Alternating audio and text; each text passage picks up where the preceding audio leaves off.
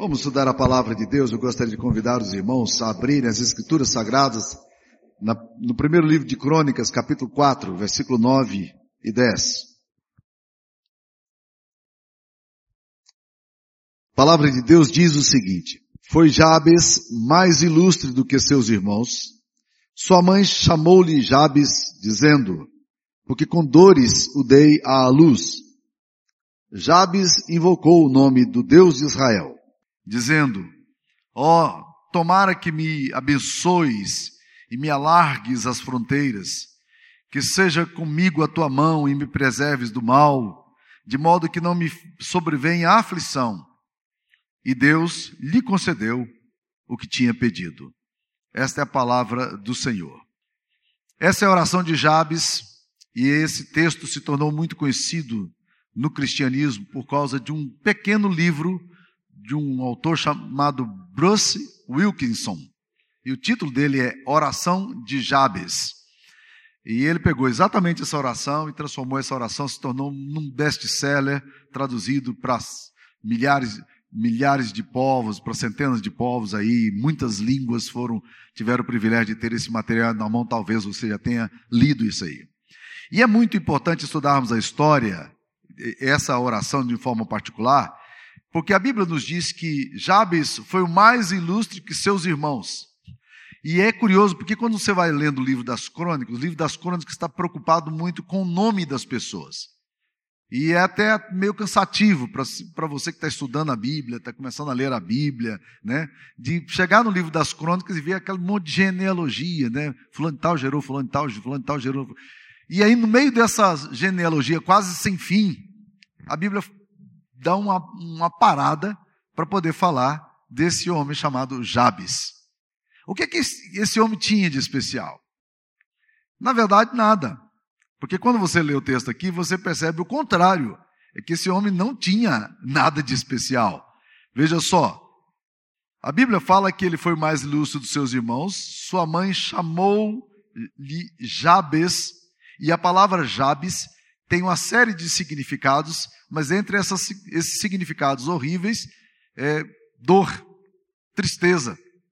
Não é muito fácil colocar o nome do filho dizendo, ô tristezinha, vem cá. Né? Mas é exatamente o que a esposa, o que a mãe dele fez com ele. Por quê? Porque a Bíblia diz aqui que ela deu com dores a luz a esse menino. Então ela colocou sobre ele um estigma tremendo. E esse menino era marcado por alguma coisa muito ruim, lembranças muito ruins. Assim como nós, muitas vezes, somos marcados por lembranças e histórias terríveis. Então a história de Jabes é, começa assim de uma forma muito ruim. Entretanto, a palavra de Deus vai nos dizer que ele foi mais ilustre do que os seus irmãos. E quando você vai olhar para perceber o que é que tem de mais ilustre na vida desse homem, você fala, curioso, o que é que tem mais de ilustre aqui? O que tem ilustre aqui, na verdade, é a oração dele. Porque ele orou a Deus e a Bíblia diz que ele se destacou, ele se tornou notório, mais ilustre dos seus irmãos, apesar de toda a sua negatividade na vida, por causa de uma oração que ele fez a Deus.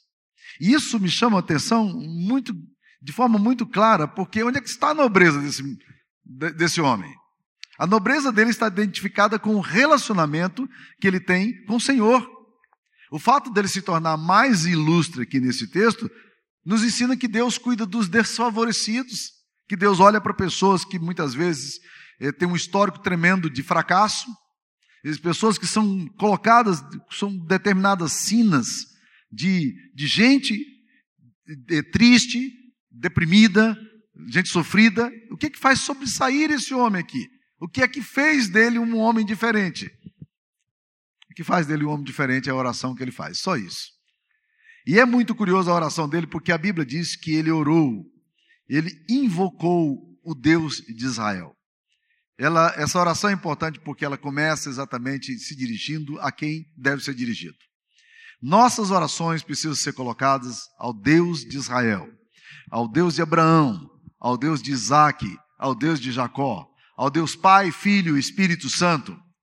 E é muito interessante, meus irmãos, pensar que nesta geração, que está cada vez mais espiritualizada. Você acha que essa geração é geração que não liga para Deus, não liga para as coisas espirituais? O que nós estamos vendo é exatamente o contrário. Se você é a pessoa que está lendo os, os romances mais atualizados, se você é a pessoa que está acompanhando séries de Netflix, as séries que estão fazendo maior sucesso são séries carregadas de um misticismo profundo. São pessoas devotadas a entidades, devotadas a, a determinadas ideias, a determinados pensamentos religiosos. Só tem uma diferença conosco. E essa diferença é sintomática e grave. Eles não oram ao Deus de Israel. Preste atenção nos filmes que você está assistindo.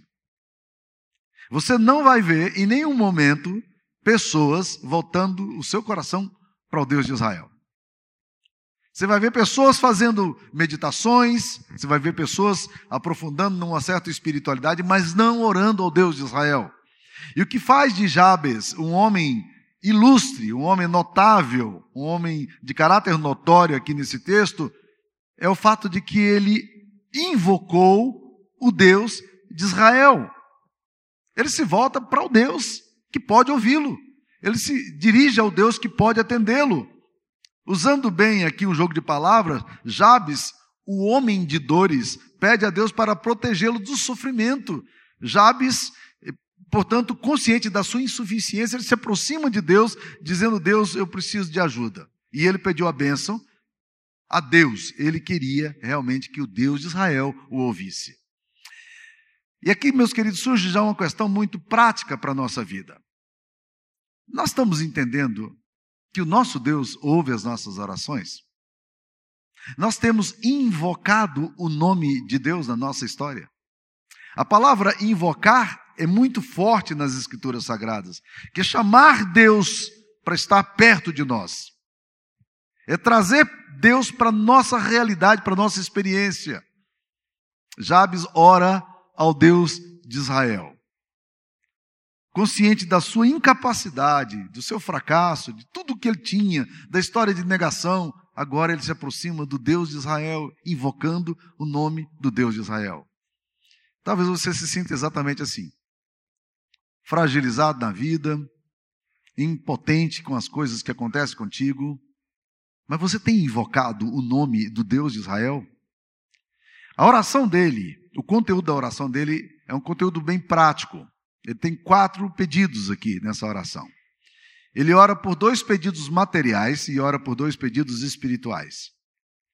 E apesar da, do livro do Bruce Wilkinson ter algumas coisas questionáveis, e eu vou falar daqui um pouco sobre o que é questionável no livro dele, eu queria dizer que, que este texto é um texto extremamente importante para a gente poder refletir sobre ele. Qual é o primeiro pedido que ele faz a Deus? Ele invocou o nome do Deus de Israel, dizendo: Ó, oh, tomara que me abençoes. Ó oh, Deus, me abençoa. Eu preciso da tua bênção. Eu preciso da tua graça. Eu não posso caminhar sem entender que eu estou debaixo da bênção desse Deus maravilhoso. E essa bênção aqui, meus queridos irmãos, é uma bênção muito interessante, porque esta oração é a oração que talvez eu diria que é a oração mais básica da sua vida. Quando nós oramos, nós oramos por quê? Para que Deus nos abençoe. Portanto, não constitui nenhuma novidade a oração que ele está fazendo aqui agora. Porque essa oração é básica, demais. Ele está orando, Deus, que o Senhor me abençoe. Muitas vezes a nossa história pessoal é marcada por desatinos, é marcado até mesmo por estigmas pesados, sejam esses lançados por outras pessoas sobre nós, ou por causa das nossas decisões equivocadas, dos pecados que nós praticamos, decisões errôneas que fazemos. Mas o fato é que nós precisamos estar debaixo da bênção de Deus. Estar debaixo da bênção de Deus é fundamental para a nossa vida.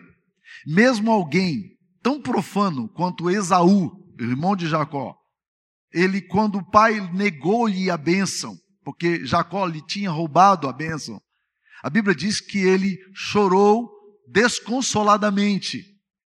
Por quê? Porque, mesmo sendo profano, e impuro, como a Bíblia diz que Esaú era, ele foi um homem que percebeu que não ter a bênção de Deus é a coisa pior que pode acontecer para a nossa vida. Há, há, existem algumas bênçãos na Bíblia Sagrada que são maravilhosas. E é muito interessante estudar as bênçãos dos pais aos filhos na Bíblia Sagrada. Quando Jacó vai abençoar os seus filhos, doze homens se aproximam dele na hora da morte. E eu fico ouvindo aquelas, aquelas bênçãos e dizendo: eu não gostaria nunca de estar na pele de Rubem. Rubem foi o primogênito de Jacó. Ele era aquele que tinha a responsabilidade da casa. Mas Rubem era impetuoso demais e leviano demais. O que, que aconteceu com ele? Um determinado dia ele se envolveu com a madrasta dele, com a concubina de Jacó. E na hora da bênção, os filhos todos estão reunidos. E Jacó olha para Rubem e diz: Rubem, você é o meu primogênito, você é a primícia das minhas forças, mas Rubens, você profanou o meu, lenço, meu leito e a bênção não estará sobre a sua vida. Meus queridos irmãos, eu fico tentando imaginar naquele momento, na presença dos irmãos, na presença do pai dele, que não pode lhe dar a bênção por causa da atitude dele. Bênção de Deus é fundamental para a nossa vida. O Salmo 67, que nós estudamos alguns dias atrás, ele diz seguinte: Seja Deus gracioso para conosco, que nos abençoe e faça resplandecer sobre nós o seu rosto e nos dê paz. Ah, como eu preciso da bênção de Deus. Como é importante para a minha vida saber que eu sou abençoado por Deus. Que um dia Jesus morreu naquela cruz e que Ele levou sobre si toda a minha culpa. Que eu não trago sobre mim estigma do meu pecado. Que eu não estou debaixo de condenação, mas estou debaixo de uma cruz maravilhosa que me justifica, que me santifica, que me torna puro aos olhos de Deus. Que bom saber que este Deus por meio de Cristo, Ele tem me abençoado com toda sorte de bênçãos espirituais. Como nós precisamos da bênção de Deus. Isso é uma coisa que você não pode abrir mão em nenhuma circunstância da sua vida, é a bênção de Deus. Você pode abrir mão de muitas coisas, mas a bênção de Deus ela é fundamental para a sua história. E é por isso que as bênçãos que são derramadas nas escrituras sagradas são sempre colocadas em lugar de privilégio, coisa maravilhosa é estar debaixo da graça. Nós não somos um povo amaldiçoado, mas somos um povo abençoado, pecadores, mas lavados pelo sangue do Cordeiro, injustos, mas declarados justos aos olhos de Deus por causa da obra expiatória de Cristo. Aos olhos de Deus, por meio de Cristo, nós somos perdoados, somos amados. Que grande bênção temos na aceitação incondicional que Jesus nos dá, que Deus nos dá por meio da obra de Cristo Jesus. A segunda oração que ele faz, ó, oh, tomara que me abençoes e me alargues as fronteiras. É muito interessante essa oração. O que, que ele está pedindo a Deus? Deus, existe sempre na minha vida a possibilidade de que meus espaços se tornem muito limitados e de que eu não perceba o que o Senhor pode fazer através da minha vida. Muitas vezes a visão que nós temos de nós mesmos, daquilo que Deus quer nos dar, é muito aquém daquilo que Deus realmente pode e quer nos dar. É por isso que a palavra de Deus diz que Deus é poderoso para fazer infinitamente mais do que tudo quanto pedimos ou pensamos, conforme o seu poder que opera em nós. Eu nasci num ambiente muito, muito restrito. Eu nasci num ambiente pobre. Eu, eu não experimentei essa situação dramática que milhares de brasileiros sofrem de passar fome na infância. Graças a Deus, não. Eu não me lembro de ter passado fome em nenhuma vez na minha vida é, porque faltou alimento em minha casa. Minha casa tinha muita fartura, mas tudo era muito pobre. As coisas eram muito pobres. A forma como lidava com os dinheiros era muito, era muito limitada. E quando, quando eu começo a conversar com pessoas que falam dos sonhos que elas tinham quando eram meninos pequenos, meninas pequenas, e que tinham sonhos de grandeza, sonhos disso, sonhos daquilo, eu olho para o meu coração e eu falo assim: qual era o sonho que eu tinha? E eu não consigo lembrar quais eram os sonhos que eu tinha. Eu não, tinha, eu não me lembro de ter um menino, menino da roça, menino pobre, ele, tem, ele é tem muita concretude, o negócio dele é a sobrevivência dele. Então esse negócio de sonhos, de, de fazer isso ou fazer aquilo, nunca ocorreu ao meu coração. E quando eu olho para a minha história, eu vejo a graça de Deus sobre a minha vida, eu fico profundamente surpreso. Deus tem me dado honra muito mais do que eu imaginava que poderia ter. Mas, ao mesmo tempo, meus queridos irmãos, eu percebo que esse texto aqui nos fala que, que esse menino, que esse homem, Jabes, ora a Deus, pedindo: Deus, alarga minhas fronteiras. Sabe por quê? Porque as fronteiras de Jabes eram muito limitadas. Jabes é do tipo de gente desfavorecida, estigmatizada, cuja mãe coloca sobre ele uma marca pesadíssima. Você é a dor, você é a tristeza, você é um entulho, meu filho. Isso é um problema para mim. Às vezes nós nos limitamos àquilo que Deus quer dar, nós não conseguimos perceber a grandeza de Deus e a gente precisa dizer: Deus, alargue as minhas fronteiras. Me ajuda a ver que, que o Senhor pode me usar de forma muito maior do que, o seu, do que eu penso. Que o Senhor pode me abençoar muito mais do que, do que eu posso, do que eu tenho atualmente. Orar nesse sentido não é teologia da prosperidade, isso é princípio das escrituras sagradas. Nós estamos orando pedindo a Deus a graça de Deus, a bênção de Deus. Então ele ora, Deus alarga o meu território. Há um episódio na Bíblia que me que está muito ligado a esse texto aqui para mim, que é a história de Benjamim. A Bíblia diz que quando Benjamim nasceu, Raquel deu luz em meio a muitas dores. E a parteira estava ali acompanhando Raquel, que não conseguiu sobreviver ao parto dela de Benjamim.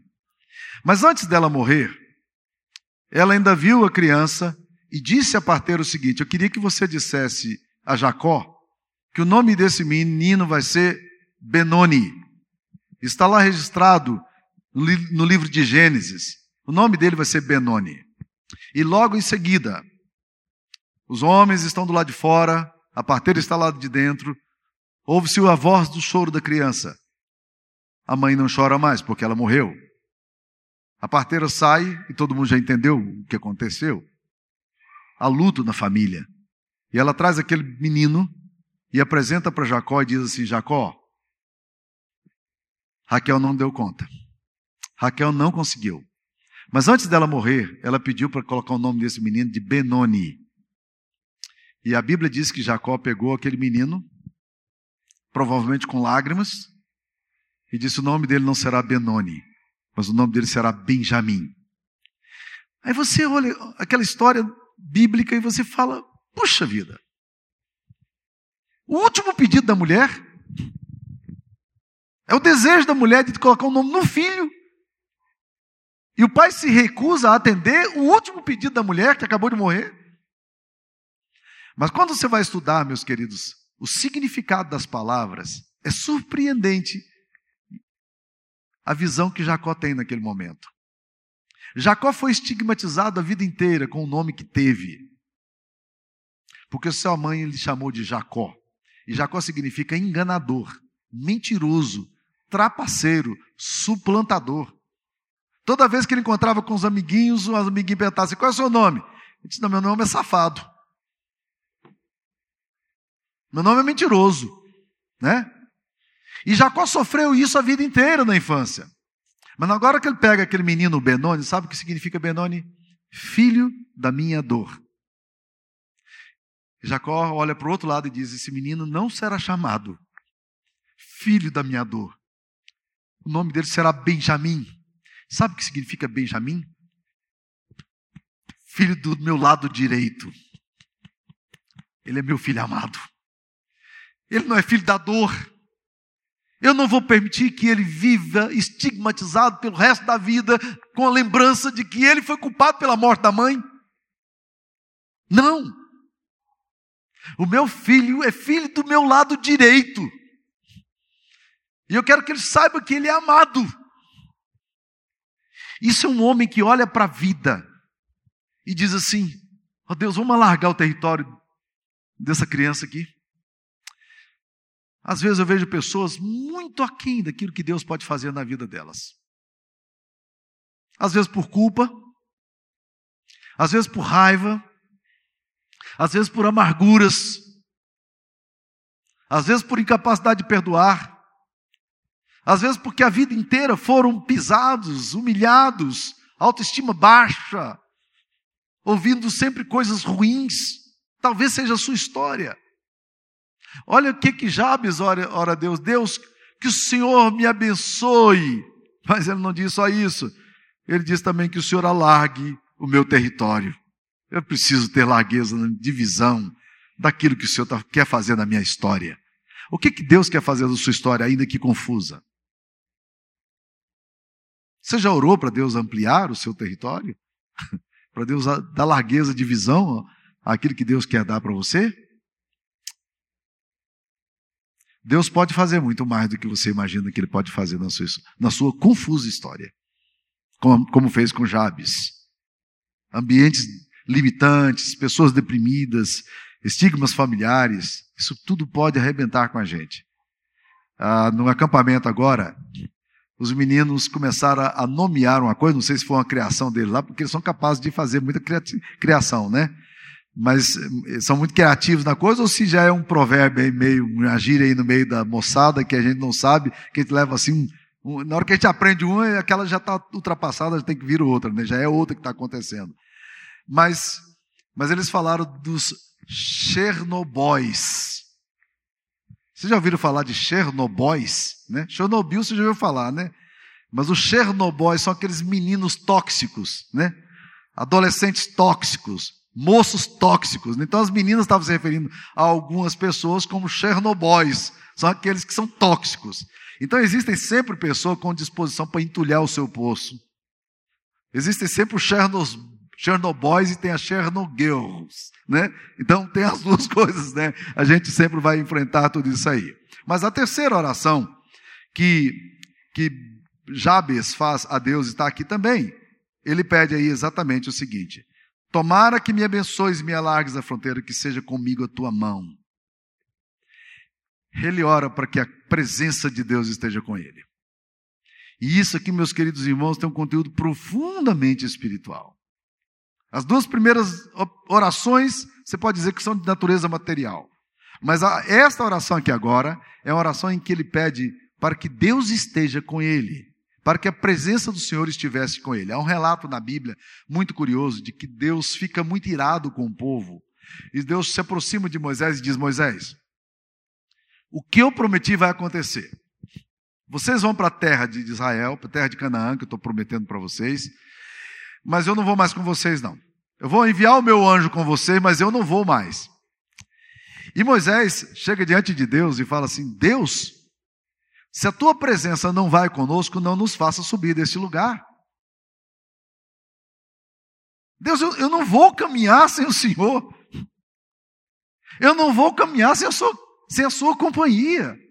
Esse projeto aqui não é um projeto que o Senhor derrama bênção para mim e nós vamos lá e vamos ter conquistas, mas o Senhor não está conosco. Nós não queremos isso, Deus.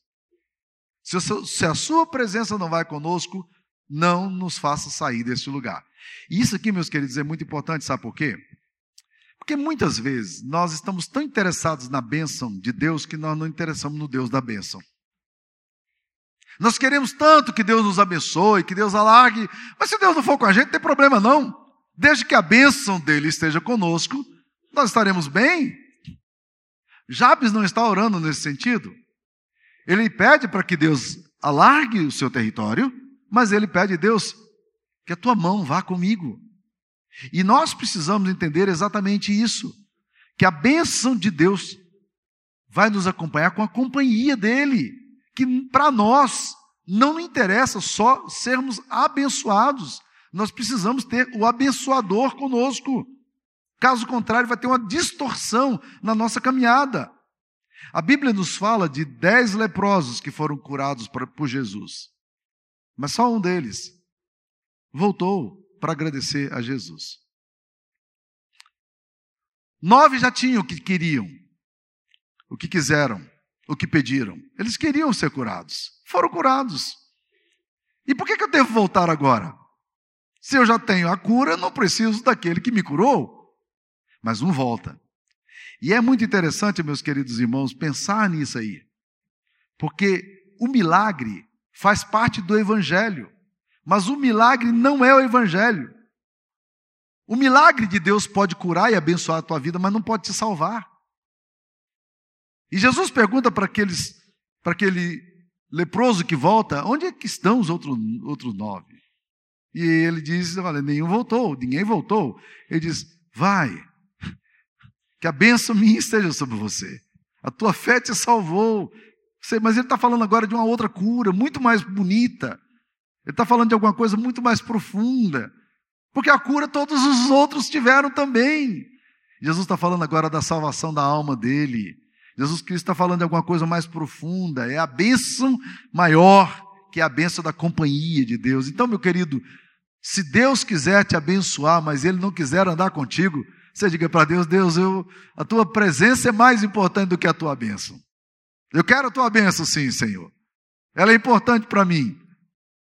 Mas é mais importante que o Senhor, o abençoador, esteja comigo, que a tua mão esteja comigo. E por último, meus irmãos, ele pede a Deus que o proteja do mal para que não lhe sobrevenha aflição. Eu gosto muito dessa oração, que o Senhor me proteja do mal, me preserve do mal. Ah, Jesus, na oração dominical, ele nos ensina a orar, e num pedaço da oração, ele diz: livra-nos do mal.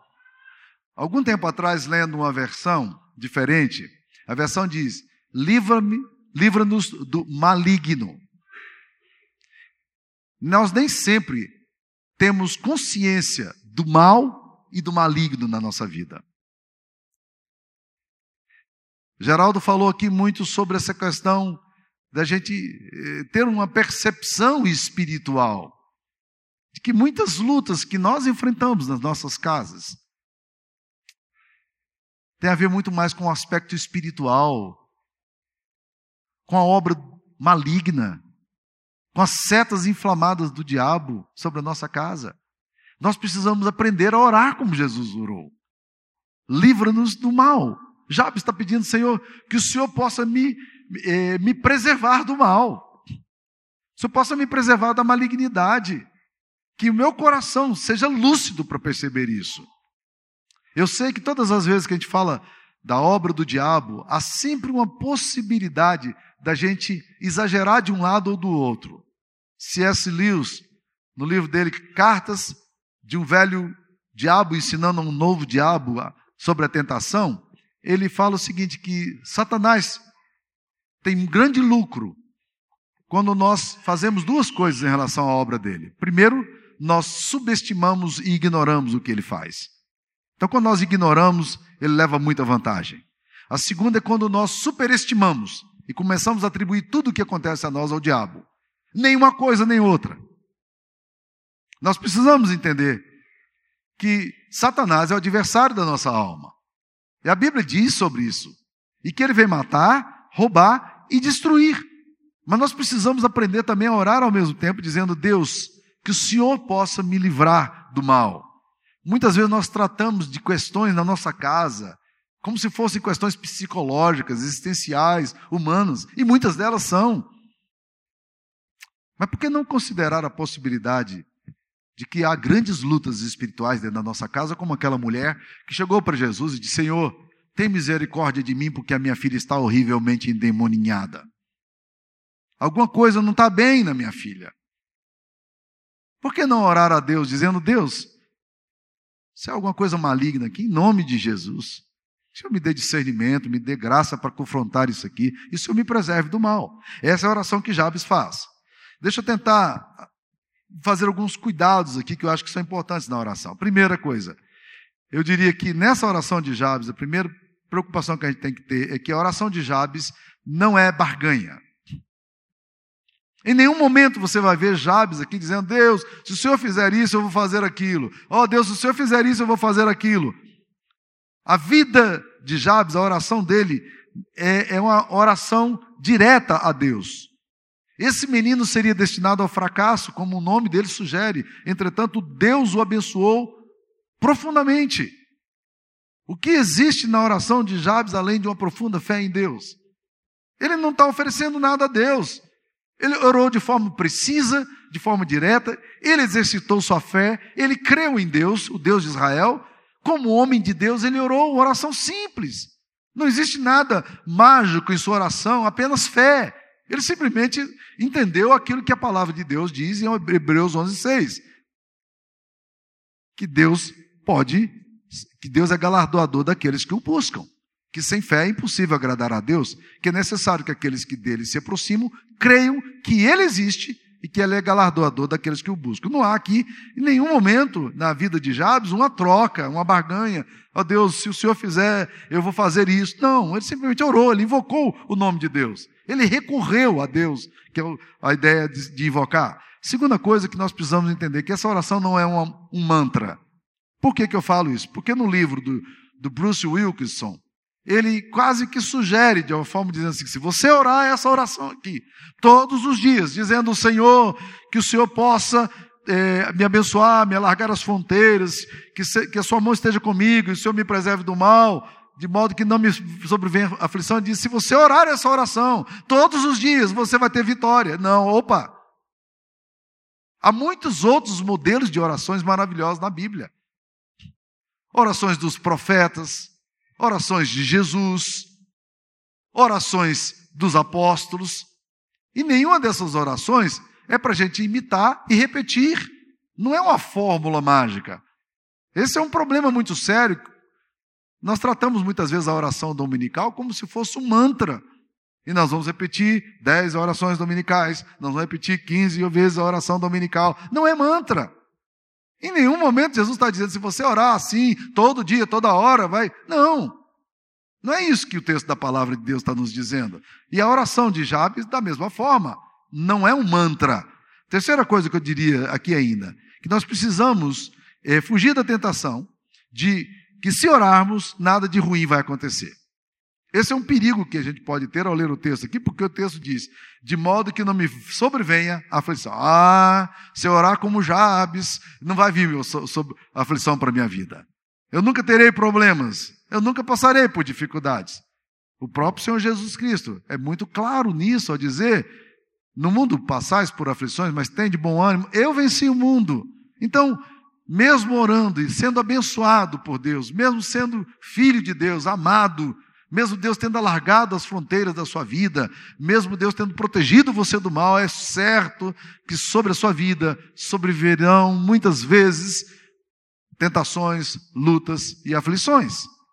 Então, nós não podemos fugir da realidade que nós somos humanos e por sermos humanos teremos enfermidades, teremos lutos, teremos dores, teremos aflições, como filhos amados de Deus, mesmo tendo a bênção de Deus.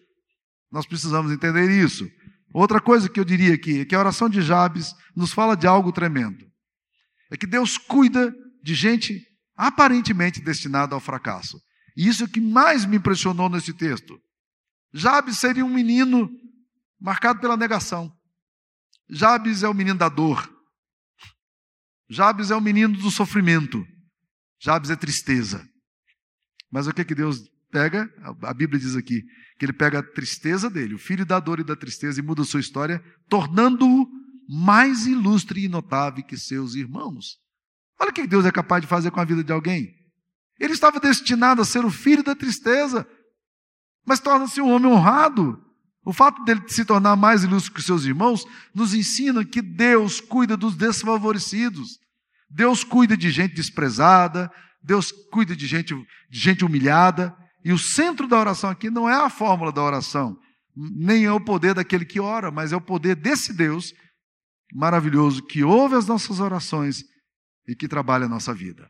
E nós precisamos, toda vez que orarmos, e eu vejo muito essa tendência nos meios cristãos, pessoas que chegam para mim e falam, pastor, ora porque a sua oração é poderosa. Eu falo, hum, não tem poder na oração do homem poderoso. Tem, oração, tem poder na oração no, do Deus que é poderoso. O segredo aqui é o Deus de Israel, não é Jabes. Algumas outras pessoas falam assim, pastor, a minha oração não passou do teto. E desde quando Deus precisa de teto para ouvir tua oração, meu irmão, minha irmã? Ele está em todo lugar. Então, a força desse texto aqui, meus queridos irmãos, não pode ser em Jabes. O texto não está colocando em evidência aqui um homem poderoso na oração. Aliás, a oração dele é muito simples. texto aqui está dizendo que o poderoso não é o orante, o que faz a oração, mas o poderoso é o que ouve a oração. Jabes invocou o Deus de Israel. Ele clamou a Deus. A Bíblia diz que as nossas orações são frágeis. A palavra de Deus nos ensina que nós não sabemos orar como convém, mas o Espírito Santo intercede por nós sobremaneira, com gemidos inexprimíveis. Então você vai nessa fraqueza sua, nesse espírito de Jabes que você muitas vezes tem, vitimizado e espírito de dor e tristeza, e você, na sua fragilidade, se aproxima do Deus poderoso e diga: Deus, eu sei que o Senhor tem poder para fazer mais do que eu peço, aquilo que eu imagino. Mas eu queria agora, Deus, confiar ao Senhor a minha vida, a minha história, porque o Senhor é capaz de fazer. É esse Deus que pode fazer. Esse Deus é tão maravilhoso que ele é capaz de pegar um menino destinado e condenado à tristeza e à dor e transformá-lo no homem mais ilustre, mais ilustre do que seus irmãos. Que a palavra de Deus nos sustente, que Deus nos abençoe. Ó oh Deus, eu sei que há muitos irmãos e irmãs aqui nessa noite, é, passando por grandes lutas, enfrentamentos. Às vezes, ó oh Deus, desencorajados de si mesmos. Às vezes desanimados, ó oh Deus querido, em relação à sua própria história. Pessoas que olham, Deus querido, para a natureza dos problemas e não sabem como lidar com elas. Ó Deus, como isso é comum.